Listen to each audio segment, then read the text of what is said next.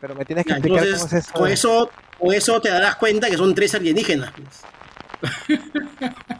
Eh, eso es cierto. Necesitaría confirmación de Eli que estaba presente también. Sí, está. Ya dijo que sí, ya dijo que sí. Es metafísico puro. Ah. Ese es más bravo, ¿ah? Somos tres marcianos para, para, para no suavizar tanto la palabra del escándalo.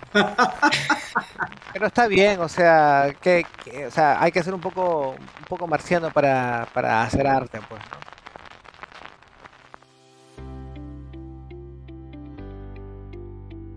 Bienvenidas y bienvenidos a un nuevo episodio del podcast del Himna. Mi nombre es Cristian Ábalos y me acompaña Fabiola Martínez. ¿Qué tal, Fabiola? ¿Cómo estás? Hola, Cristian, ¿qué tal? Buenas tardes. ¿Qué tal? ¿Cómo te va? ¿Mucho calor por allá? Sí, bastante. Estamos hoy día, lunes 9 de enero del 2023, es nuestra primera grabación del año y eh, tenemos el agrado de recibir en el podcast a los artistas y, y al curador de la muestra que está en el Museo Grabado, allá en nuestra sede de Dimna La Molina, Vidas Paralelas, que es una muestra sobre el trabajo del taller Cono Norte. Están con nosotros Liliana Ábalos, Miguel Escano y Eli Angles, y también el curador Juan Peralta. ¿Cómo están? Buenas tardes. Les agradecemos su presencia. Y bueno, en la primera pregunta creo que cae por su propio peso. ¿Cómo se origina, por favor? Cuéntenos cómo nace el taller a ver, el taller, como lo mencioné el día de la inauguración, se inicia de una manera muy sencilla, básica, sin imaginar que después de tantos años iba a, ocurrir, ocurrir, algo tan grande, digamos, con respecto al taller, a la producción, a la, comunión de, de, tantos artistas acá en el taller, ¿no? Entonces se empezó simplemente con, todo el cariño de, que teníamos Miguel y yo por, por, el, eh, por la serigrafía. Miguel ya venía haciendo ya carpetas de serigráficas eh, con Alex Ángeles, con el maestro Alex Ángeles, entonces él ya tenía conocimiento de esto. Yo no, yo recién empezaba con este cariño, ¿no? Y, y en el taller ¿no? En el primer piso de la casa donde estamos nosotros, Miguel tenía su taller y fuimos comprando unas cosillas muy, ¿no? Con cosas que habíamos visto trabajar al maestro Alex Ángeles, pero poco a poco este, nos envolvimos más hasta que Alex nos llevó pues a su taller y ya nos enseñó pues todas las, yo creo la, base que de conocimiento del taller está formado de la mano del maestro Alex Ángeles, ¿no? Y empezamos haciendo nuestras propias obras hasta que poco a poco se fue sumando artistas con esa inquietud que teníamos nosotros. ¿Cuáles, ¿Cuáles eran estas inquietudes primeras que tienen los artistas, ustedes mismos, en el taller con el norte? En principio era explorar, ¿no? Con esta nueva técnica para nosotros era explorar, ¿no? Probar eh, con el revelado, incluso nosotros nuestra primera mesa de luz no era una mesa de luz, era un cilindro de luz que habíamos armado con Miguel, era un cilindro que había, Miguel lo pintó por dentro, le puso un vidrio, un, este, estos focos este, fluorescentes. Así que el revelado que ahora lo hacemos pues en 5 minutos, 7 minutos, lo hacíamos en 20, media hora. Entonces, este, era la, esa idea de explorar, ¿no? Y, y, y bueno, los artistas que empezaron a venir, el primero que vino acá eh, fue el francés Sylvain Malet. Entonces lo que quería era reproducir su obra en serigrafía. ¿no? Ya para ese entonces teníamos ya una mesa de luz. Em, pero siempre tuvimos esas colaboraciones, ¿no? La primera mesa de luz nos las, nos las hizo, este, nos las donó un señor que fue buenísimo, que también al principio al taller este, apoyó mucho, que era e, en, ese entonces el señor Luis Hefken, que era dueño de, la marca Printop, que es una marca serigráfica. Eh, entonces él nos donó esa primera mesa, estaba fascinado con las cosas que, hacíamos, sobre todo esta, este, ese ímpetu ¿no? de, de hacer cosas. ¿no? Eso. Sí, sí, eh, bueno, habla Miguel Escano Claro, en un inicio, la idea de armar el taller en nuestra casa eh, varias razones, ¿no? Primero, eh, Ábalos quería grabar, eh, estaba muy empeñada, muy empeñosa, ¿no? Ella fue la que sugirió para armar el taller. Eh, yo venía colaborando con Alex Ángeles y el maestro Alex Ángeles estaba muy ocupado con otros artistas y se hacía difícil trabajar con él, ¿no? Entonces, con Ábalos decidimos armar nuestro propio taller acá en la casa, ¿no? En San Martín de Porras, lejos del circuito común de, arte como Barranco, Miraflores. Y decidimos este local mistificarlo. Y a, a, punta de trabajo, ¿no? De, sacrificios, ¿no? Eh, y de apuestas por tu amor hacia las artes visuales y a la poesía, ¿no? Es que esto eh, fue caminando. Eh, como, como, dijo Lili, no nos imaginábamos que luego de 22 años, ¿no? iba a pasar esto, ¿no? Pero desde ya costó mucho, ¿no? Y estamos eh, satisfechos del de logro, ¿no? El año, eh, años después, en 2015, se unió al dúo eh, el artista multidisciplinario Eli Ángeles, ¿no? Y con él ya fuimos haciendo más cosas positivas, ¿no? Y trabajando ya saliendo fuera, fuera del país, ¿no? Eso. ¿A qué países ha llegado la propuesta artística del taller?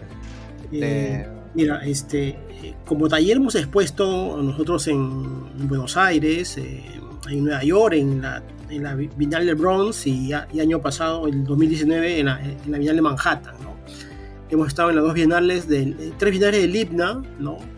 Y en 2009 la Galería Enlace nos, nos invitó a hacer una gran muestra de todo lo trabajado hasta entonces, ¿no? Y esa muestra eh, fue curada por el maestro, no, por el curador eh, Jorge Villacorta, ¿no? que fue uno de los primeros eh, curadores que nos dio pie para poder seguir. ¿no? Luego vino Elia Román, ¿no? y este, bueno, luego cayó el maestro Peralta, y así poco a poco, año tras año, hemos ido subiendo un pequeño escalón. Yo, por ejemplo, yo llegué al taller Codo Norte del 2015 y digamos la primera salida internacional este, eh, con la que pude colaborar fue a la, a la quinta Bienal de Arte Latino del Bronx. Eh, se llevó toda una, una muestra al, al, Lehman College. ¿Recuerdas Lescano en la Concourse Avenue? Sí, sí, sí, Fue en el año 2016, ¿no? una, experiencia impresionante. ¿ah? ¿eh? entraba el invierno, hacía un frío eh, espantoso, te calaba los huesos, pero digamos la experiencia fue, fue potente. Exponer en, en el Bronx, en una zona digamos, alejada del concepto que ahora se tiene de Manhattan, ¿no? Y, con imágenes más similares probablemente a ese, a ese Nueva York de finales de los 80, em, cerca del estadio de los Yankees, eh, eh, en una zona bien, bien barrio, ¿no? Fue impresionante, ¿no? Fue una experiencia impresionante. Bueno, entonces hablamos un poquito de la, de la muestra en sí, de la muestra Vías Paralelas, con el curador también presente. ¿Qué tal? ¿Cómo estás, Juan? ¿De alguna manera te has inspirado en Plutarco para, este, para el título de la muestra o cuéntanos un poquito? En realidad yo he tenido la oportunidad de conocer a, a Miguel, a Lili hace mucho tiempo. Entonces, este, había momentos donde nos cruzábamos por allí en algunas exposiciones de parte de ellos, en algún evento tipo bienal, de grabado y qué sé yo.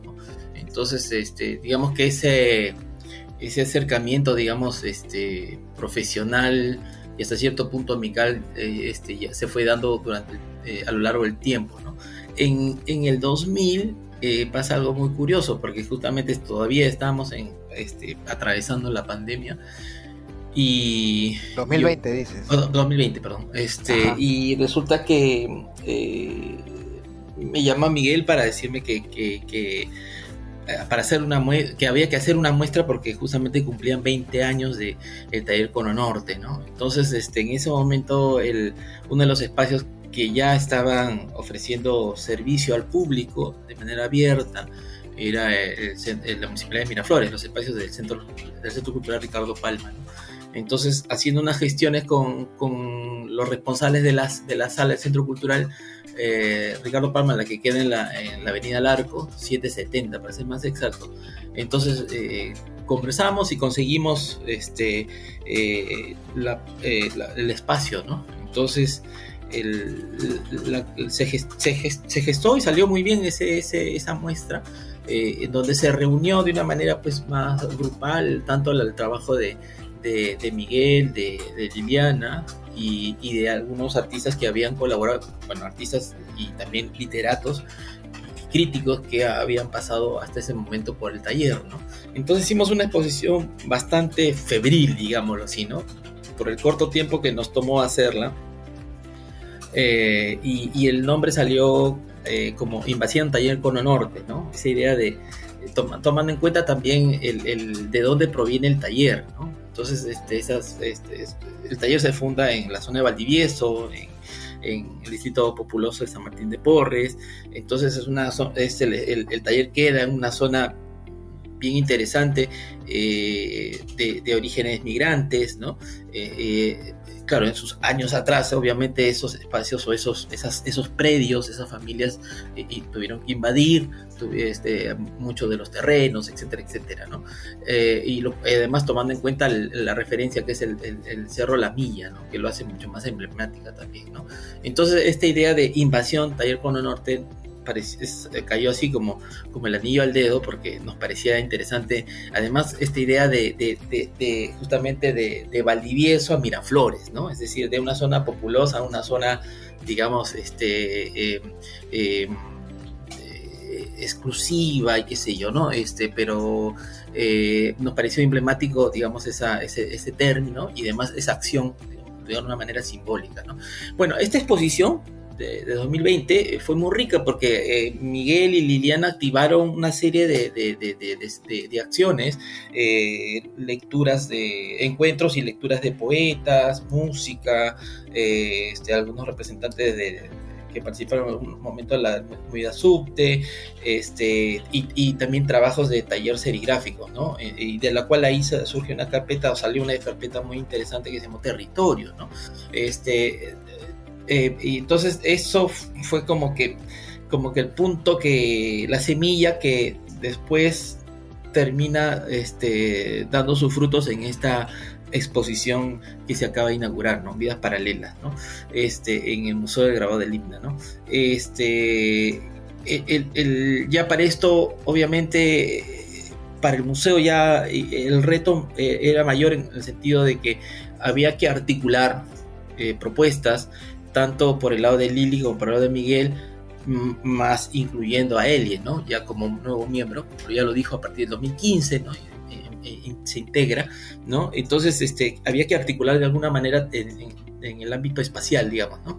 Entonces, eh, y hay una cosa curiosa porque eh, preguntando, en este, bueno, ah, se, dio, ah, se dio muchas reuniones, muchas conversaciones con ambos, con Elie también, este, eh, frecuentando, digamos, el, taller, pero una cosa curiosa, porque dijimos, bueno, hay que alistar, bueno, empezamos a chequear los materiales, eh, como ya había este conocimiento previo por la experiencia del 2020, ya de una manera mucho más, digamos, este, integral, ¿no? Este, conjunta, ¿no? Entonces se hizo una, una selección eh, eh, y siempre, cuando se hace una labor curatoria, siempre se, lleva un por si acaso, ¿no? Un material extra, ¿no? Que finalmente nos sirvió porque el espacio nos pedía, eh, conforme íbamos articulando la, los, los, grabados, digamos, las serigrafías, este, también eh, nos permitía, digamos, o nos exigía, digamos, este, complementar con otro tipo de, otros materiales, digamos, ¿no? Este, pero la, la cuestión del término, el nombre, este, surge porque dije, eh, digo, bueno, cuando veíamos, digo, Miguel, tú tienes tus tu trabajos, Lili, esos son tus trabajos, el trabajo de Eli que está por otro lado, digámoslo así, ¿no? Este, igual estaba ahí para ser insertado. Este, articulando eh, con, con, los trabajos de tanto de Lili como de Miguel. Este, pero lo interesante es cuando le hago la pregunta del millón a, a Miguel, Miguel, ¿cuántos proyectos de manera conjunta han realizado? Y me enseña, me enseña este político que es este, Vidas Paralelas, ¿no? que es de 2003 este, y entonces me dice, este es el único. Así, entonces yo, yo le digo, que de verdad sí, mejor. Bueno, es un, tema largo de explicar, pero que termina siendo interesante como, porque da como un carácter especial, un perfil interesante al, taller Cono Norte, ¿no?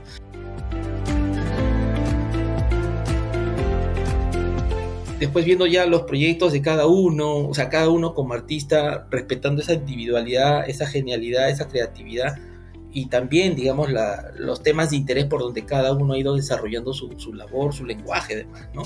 Este, eh, eh, y finalmente dice, bueno, eh, como finalmente cuál es el, punto en común, digamos, ¿no? Que, que, digamos, termina siendo la esencia del taller, ¿no? Y es una cosa bien interesante porque es como, es como hablar de esta interculturalidad donde respetar la, individualidad, ¿no? Pero generando espacios de coerción, de diálogo, ¿no? Entonces estos espacios o estos, este, o estos, estos momentos de diálogo, de conexión, de conjunción, digamos, se lograba a través de acciones como las ediciones gráficas, es decir, trabajando con artistas invitados eh, o, invitadas, o, también este, personas eh, involucradas a las letras, ¿no? a la poesía, eh, básicamente, este, o en todo caso también algún crítico, que también, o gestor que también termina por allí este, eh, aterrizando, digamos, para ser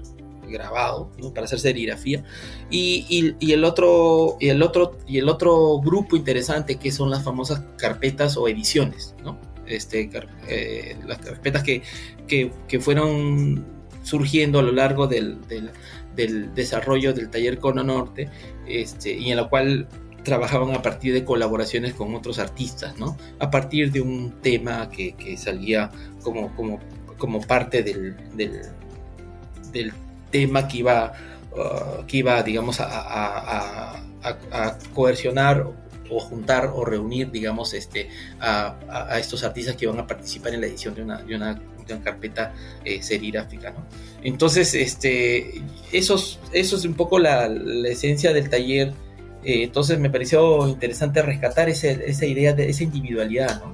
Eh, por eso vidas paralelas, ¿no? Bueno, aparte también que hay que hablar que el taller a través de Lili, a través de él y a través eh, de, Miguel, ¿no?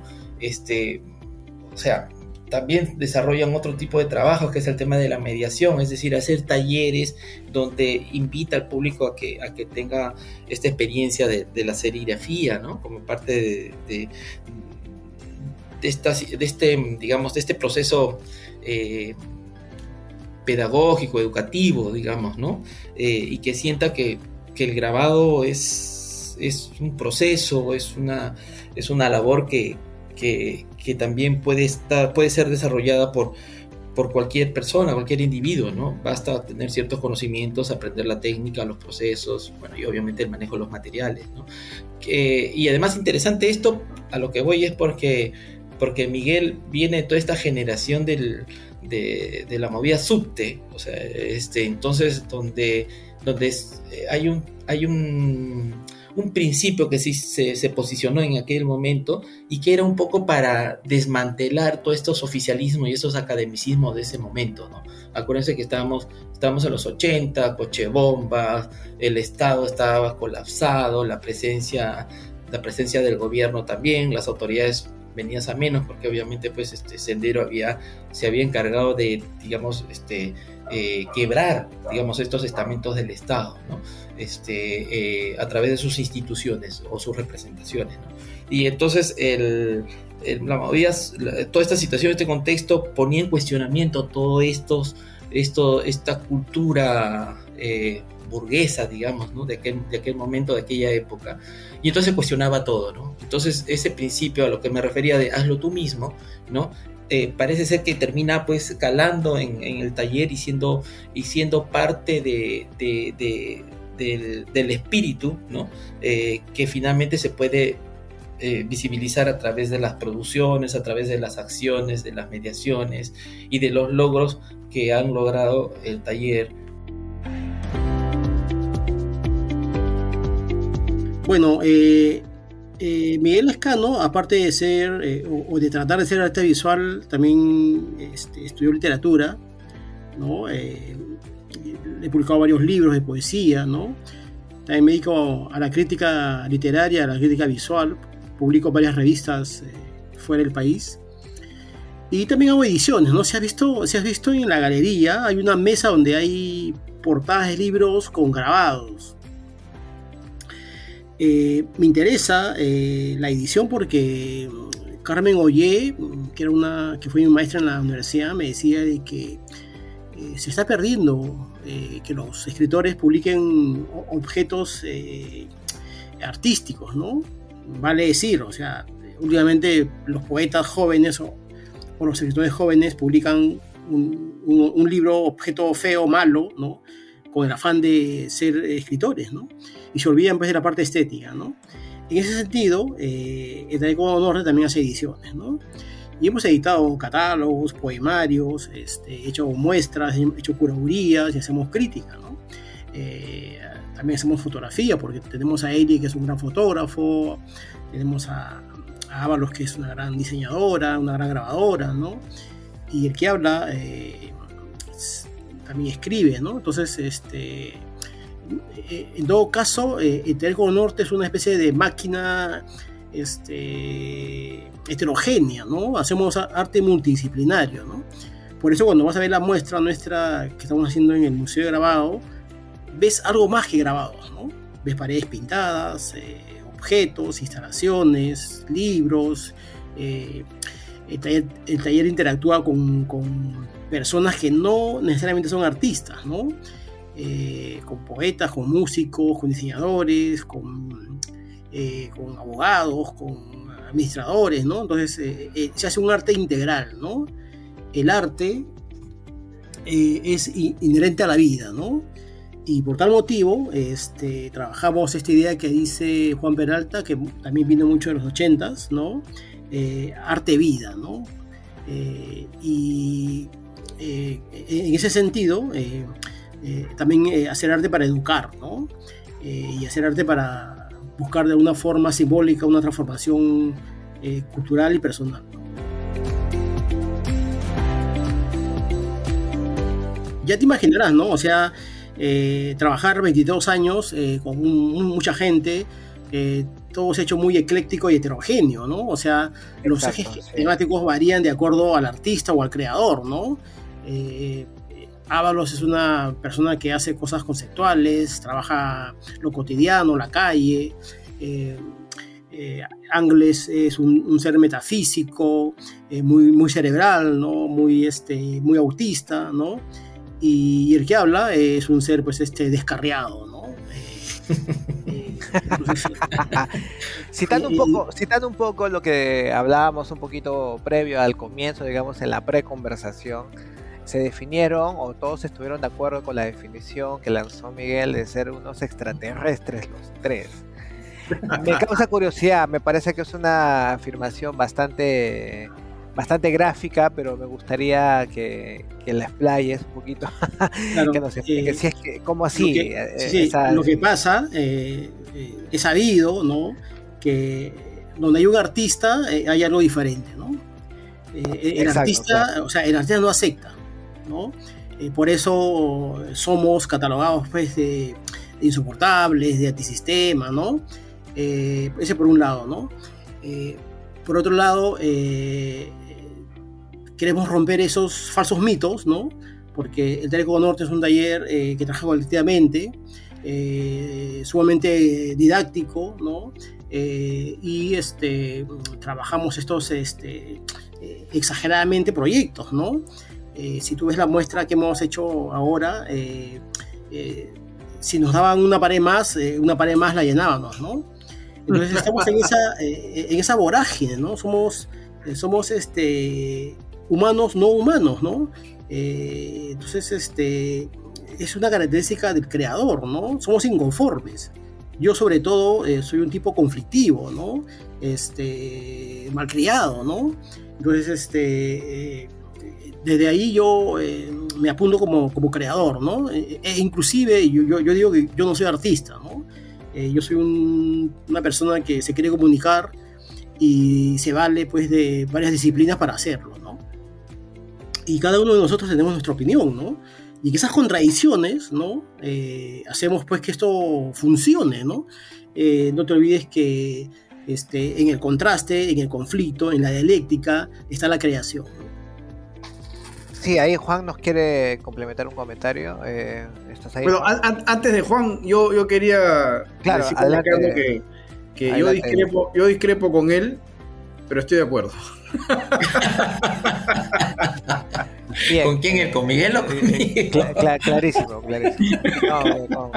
Aclare, por favor, señor Elie. Sí, sí, igual te agradeceríamos un, que te explayes un poco. Claro, a ver, a ver, este... Sí, pues hay un, hay un diálogo. A ver, primero, primero, primero, eh, el, digamos, el rol educativo del, taller, ¿no? Que no es un rol, digamos, que se escoja, ¿no? Eh, es una vocación, en realidad es una vocación, pero que va fluyendo de manera natural. O sea, ¿cuántas personas eh, que no se vinculan con el arte y que probablemente tampoco pensaban vincularse en términos de producción con el arte terminan pasando por el taller Codo Norte y terminan siendo tocados por eh, la magia de los procesos del taller Codo Norte, que no solamente son procesos serigráficos, si bien es cierto son procesos serigráficos como núcleo, este, se hacen muchas otras cosas, ¿no? Eh, la fotografía está muy presente, por ejemplo, ¿no? Entonces, eh, ese, ese rol educativo, formador, apunta hacia una apertura de posibilidades de ver la vida de una manera más complementaria, no diferente, sino más complementaria con ayuda de los procesos creativos, porque no se imaginan lo mágico que resulta para un niño, para un adolescente o para una persona adulta, o incluso un adulto mayor, este, la, concepción, el nacimiento de una imagen generada por él mismo. ¿no? Es un momento mágico que marca, ¿no? que cala muy fuerte en, el, consciente y en el inconsciente de una persona. Entonces ahí hay un rol, un rol formador que vectoriza, digamos, este, eh, vectoriza el acercamiento hacia, hacia el acto creativo. No llamemos arte, sino llamemos el acto creativo. Luego, el, ese acto creativo, por, voluntad de determinadas personas, se transforma en, en, acto artístico, cuando hay la voluntad de dar ese salto hacia, hacia lo artístico. Pero ese rol es importantísimo. Eh, eh, de parte del taller Cono Norte, ¿no? Es, es, es, fundamental. Y en una ubicación heterodoxa para el arte, ¿no? Uno podría pensar, ¿este taller dónde está? ¿En Barranco? ¿En Miraflores? ¿Dónde está? ¿No? Está en el cono norte, ¿no? En, el, en, en, en, la periferia, ¿no? Una hermosa periferia, ¿no? Este, eh, periferia que ha arrojado a, muchos creadores, sobre todo en la década de los 80, que están vigentes y que siguen acompañando al, taller. Entonces la gente que va al taller Cono Norte y se deja impactar por el taller Cono Norte, que son prácticamente todos, este, salen enamorados de, lo que el taller Cono Norte les, les, les transmite, ¿no? Eh, comparte. Entonces, ese rol educativo a mí me parece sumamente y abierto eh, y democrático porque no se impone ninguna idea sino se dialoga y a través del diálogo se, busca que, que, eh, dar ese paso hacia el, hacia, hacia el lado creativo, ese, ese rol pedagógico es sumamente importante en, la construcción histórica en el tiempo del taller Codo Norte. Hay una cosa que me ha llamado mucho la atención, me gustaría escucharlos a, los tres, bueno, a los cuatro, acerca de estos, que es, eh, solamente depende de la voluntad, el hecho de, que un, acto creador se convierta en un acto artístico, es solamente una cuestión de voluntariosa, digamos. Y otra pregunta, este, hablando de este tipo de, diga, bueno, la ciudad de Lima está dividida básicamente pues en, la práctica en, guetos, digamos, o mejor dicho, en, sección, en sectores que uno rara vez alguien cruza cierta frontera de la ciudad para irse pues a, o al cono norte o al cono sur o al cono este, ¿no? A veces hay gente que solo se queda en cierta parte de la ciudad. Ustedes en el, en el sector artístico en el que se mueven cuando les indican o, lo que ya saben que queda del taller en, en Valdivieso, aquí en, el cono norte, en San Martín de Porres, ¿qué, tipo de comentarios son los que les dan? O sea, ¿cómo, cómo es ahí el, eh, el, chismecito, digamos, lo que les dicen? A ver, Liliana, por favor. Eh, bueno, es, es en realidad la gente, acá hemos tenido eh, visitantes de todo tipo, ¿no? Como ya hemos hablado, artistas, no artistas, turistas, por ejemplo. Los turistas, digamos, vienen fascinados, o sea, vienen así con mucha expectativa de venir a esta zona y por supuesto han venido gente que, como tú lo mencionas, Cristian, no han venido a esta zona de la ciudad. Y justamente con la idea de conocer el taller es que se animan a venir y quedan encantados, ¿no? Encantados sobre todo por el paisaje que rodea el taller. Eh, y algunos que vienen sin mucha idea de lo que van a hacer, aquí sí o sí se animan. O sea, es bien difícil que alguien venga y no se motive, ¿no? Eh, creo que entre nosotros hay mucha motivación para poder eh, llevar a cabo este acto creativo, ¿no?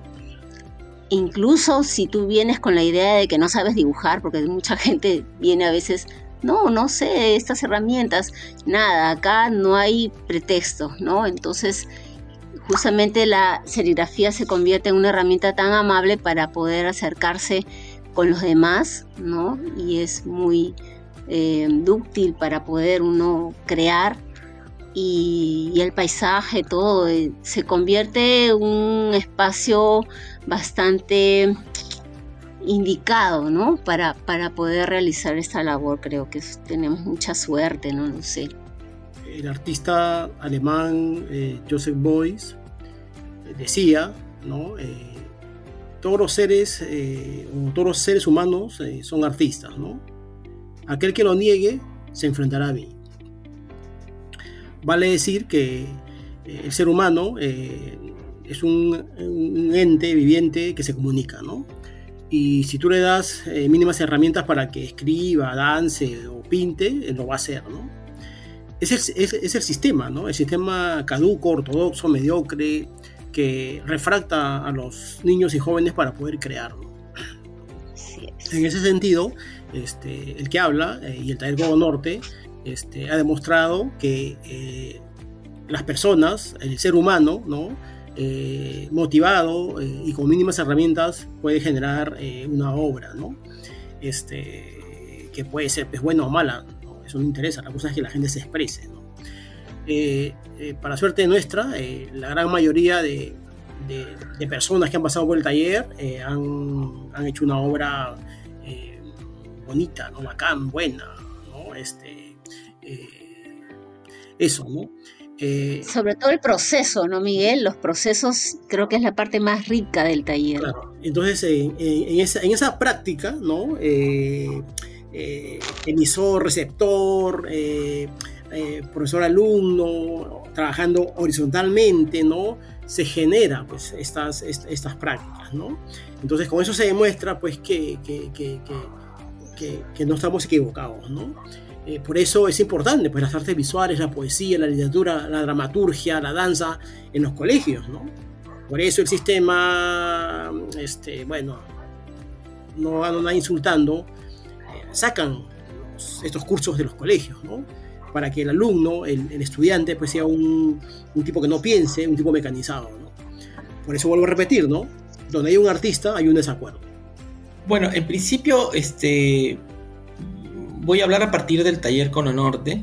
Me parece interesante el taller Cono Norte y me encanta, y me ha encantado trabajar con el, con el taller Cono Norte y para mí ha sido realmente un honor. Este, y no es porque estén aquí los chicos o las chicas, sino simplemente porque realmente es así, ¿no? Eh, encontrar un taller que tenga más de 20 años de existencia, operando en un espacio, mm, digamos, de lo que se podría definir como un espacio eh, eh, subcultura, ¿no? bueno, antes se llamaba cono, digamos, a lo que nosotros conocíamos como cono para referirse a esta ciudad en situación emergente, ¿no? Este, migrante, ¿no? Este, mestizo, eh, entonces, eh, me parece en principio fundamental considerar esto, ¿no?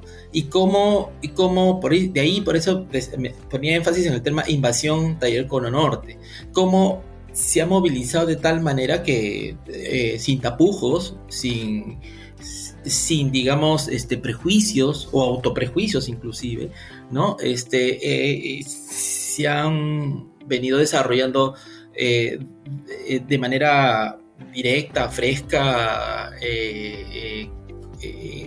en, los medios que les ha tocado desarrollarse o en los medios en los que ellos mismos han, han logrado abrirse las puertas, ¿no? Eh, teniendo en cuenta que el grabado es un, es un campo eh, eh, con muchos prejuicios en nuestro medio, ¿no? Ese por un lado. Por otro lado, el tema este de, de el grabado en sí es, es netamente conceptual. Yo siempre he dicho que el grabado para mí es uno de los campos creativos y comunicativos más complejos, porque trabaja a partir de síntesis sea desde el campo del grabado que sea metal, lito, etcétera, etcétera, eh, eh, es un proceso mental abstracto, ¿no? Este, que no es lo mismo que, que, uno puede, que uno, cuando uno ve una pintura, por ejemplo, Entonces, este, e, el, el, el, esfuerzo, el trabajo es mucho mayor y el hacer que la gente se conecte con el público en general, ¿no? Se conecte con el grabado es un reto mucho mayor, ¿no? La serigrafía, si bien este, responde a toda esta modernización de la, de la ciudad y, que, tiene que ver con la industrialización también, ¿no? Este, termina siendo, digamos, este, este incorporado en, las prácticas creativas, en los procesos creativos, ¿no? Bajo esta idea de masificación, ¿no es cierto? Entonces, este, y, eso es un poco lo interesante que también que es rescatar del taller con Norte, de cómo eh, se apropian de este, de, esta, de este medio, ¿no? Que ya venía, digamos, siendo utilizado por, por algunos colectivos en, peruanos, digamos, o, en Lima, ¿no? Este, hacia los 70s y 80s, ¿no? Y que, digamos, eh, ellos heredan y continúan ¿no? hasta, hasta el día de hoy como medio creativo, como medio, pero sobre todo comunicativo. Entonces para mí el arte hoy en día, y eso me parece interesante, es, es más allá de lo bonito y lo feo, eh, yo creo que hay, que eh, cogerle el sentido de la comunicación. El, tanto como la fotografía o como el cine, que hoy se puede ver este, como un medio de comunicación. Entonces yo creo que el grabado y el arte en general debe ser visto como un medio de comunicación. Entonces me parece importante eso. Entonces ya entrar a que si es un grabado bonito, un grabado feo, que, que, hay figuras o no hay figuras, que hay paisaje, que no hay, no hay, no hay, que no hay eh, figura humana, etcétera, etcétera. Yo creo que ya, o sea, ya no, no, o sea, estamos en otro ámbito. Entonces, este, eh, porque hay trabajos, una cosa bien interesante que lo dijo Elie, ¿no? Donde introduce, por ejemplo, en el proceso la fotografía, donde se introduce eh, la palabra también, ¿no? Entonces hay grabados muy buenos grabados donde, donde finalmente está, está, es, un, es, un, es un conjunto, un sistema, un constructo compositivo hecho con palabras nada más, ¿no? Pero, y, terminan siendo contundentes, ¿no?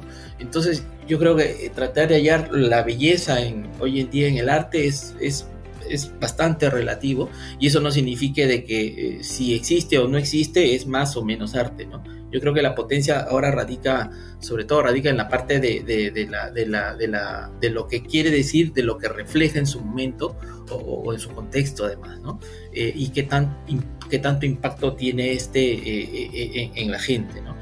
Toda la información sobre los inicios, sobre cómo, las ideas de, querer, por así decirlo, tener un espacio propio donde cada uno de ellos pueda trabajar, pueda crear, tener una, eh, por así interpretarlo, un momento donde puedan crear libremente.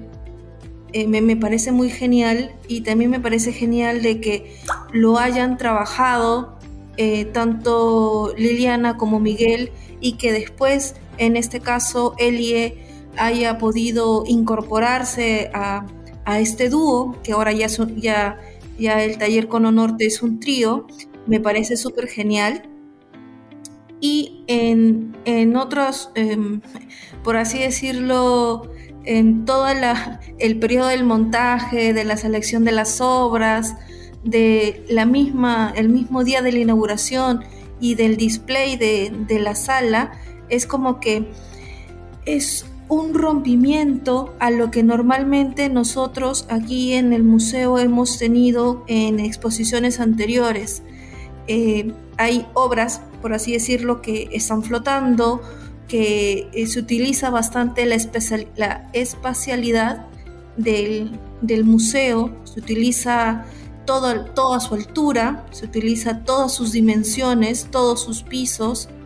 Eh, en este caso, el taller Cono Norte, como ya bien lo habían dicho, son ellos tres, pero en el segundo nivel del espacio del museo se encuentran artistas, como también había comentado Miguel, eh, eh, artistas, poetas, que fueron, visitaron el taller de Cono Norte y trabajaron ahí y se tiene esa exposición de esas obras de, de, esos, de esas personas que han visitado su, su taller. Y me parece muy genial que, eh, o sea, este, el museo tengas la oportunidad de exhibir estas, estas, sus trabajos. Algo interesante que, eh, justamente has, comentado eso, eh, el tema de que la gente va, es invitada, llevada, etcétera, al taller, ¿no? este, y que Lilia dijo algo bien interesante, eh, es el proceso el que lo hace también muy rico. Eh, lastimosamente a no se puede contar el proceso, no se puede, digamos, este, exponer el proceso porque tiene que ver con estos, estos, estas relaciones y estos diálogos que se generan como parte de, digamos, del trabajo, del proceso, como, como dije, ¿no? Eh, y, es esa cuestión de, digamos, de empatía, de comunicación, de sinergia que se va construyendo eh, conforme se va, se va desarrollando, digamos, la, la labor, ¿no? Entonces, este, eh, y también la, buena disposición de, los miembros del taller que hacen que, el invitado, los invitados, las invitadas, este, se sientan eh, cómodas, ¿no? Entonces yo creo que esa cuestión, el principio de solidaridad, que es algo que quiero rescatar del taller, la familiaridad que me parece también importante, porque el taller queda en una casa familiar. Entonces eh, la persona que entra no puede dejar de sentir este entorno familiar, este, esta amabilidad, este cariño, es algo que uno lo va, lo va captando y que finalmente se, expresa pues en, digamos, en una especie de, especie de rituales, digamos, ¿no? Termina, termina el proceso y y es el cafecito, o es el compartir con, con el sándwich, etcétera, etcétera, o con la cerveza también, ¿no? Este, digamos, como parte, digamos, de esta, de esta celebración de que finalmente, de manera conjunta, solidaria, logramos, logramos hacer hacer esto, digamos, ¿no? Y yo creo que es un poco ya eh, relacionando un poco lo que has dicho tú, Fabi, que es el tema de, eh, eh, yo sentí que en el proceso del montaje de, esta exposición, Vidas Paralelas, este, yo creo que la gente que nos apoyó de, parte de la institución del IBNA, se compenetraron con esto, ¿no? Y, una cosa que a mí me encanta es trabajar en diálogo y también decirles qué te parece, te gusta o cómo o, o, darnos otra solución, digámoslo así, ¿no? Y yo creo que un equipo bien interesante porque también eh, se compró el pleito y también entró eh, en este espíritu de, colaboración, digamos que he mencionado ya, ¿no? del taller Cono Norte eh, en el proceso mismo del montaje ¿no? y, este, y buscando soluciones y las mejores soluciones y hacer que todo termine ensamblado, todo termine, digamos, dialogando, ¿no? eh, y también, digamos, eh, invadiendo el espacio y aprovechando los, recursos que, el mismo espacio nos, nos ha brindado para, para hacer que, digamos, el proyecto de manera conjunta eh, dispare por muchos lados, ¿no? Entonces uno cuando entra al museo se va a sentir, digamos, esta, esta explosión de imagen, ¿no? Que nos jala para un lado, nos lleva para otro lado. Yo creo que eso también es interesante, porque finalmente esa es un poco la, la, esencia del artista, ¿no? Gracias entonces Juan, gracias Miguel, gracias Liliana, Eli. Ha sido una extensa y, bonita charla, bastante amena. Y ojalá que, pronto podamos estar personalmente visitando el taller Cono Norte allá en Valdivieso. Recuerden amigos que la exposición Vías Paralelas está en el Museo Grabado en el Himna de la Molina, la avenida Javier Prado Este 4625 en nuestro local de ahí. Eh, ¿Hasta cuándo va la muestra, Fabiola? La, muestra está hasta el primero de abril, sábado primero de abril. Igual nuestros horarios son de martes a sábado, de 10 de la mañana a 7 de la noche. Nosotros tenemos, vamos a crear un gran evento de serigrafía para finales del mes de enero. Así que eh, esperemos que el público que escuche eh, pueda pasarse un rato aquí al museo para participar. Ya lo saben, hay una actividad bastante interesante de serigrafía a finales de este mes de enero y con nosotros será entonces hasta una siguiente oportunidad. Hasta pronto.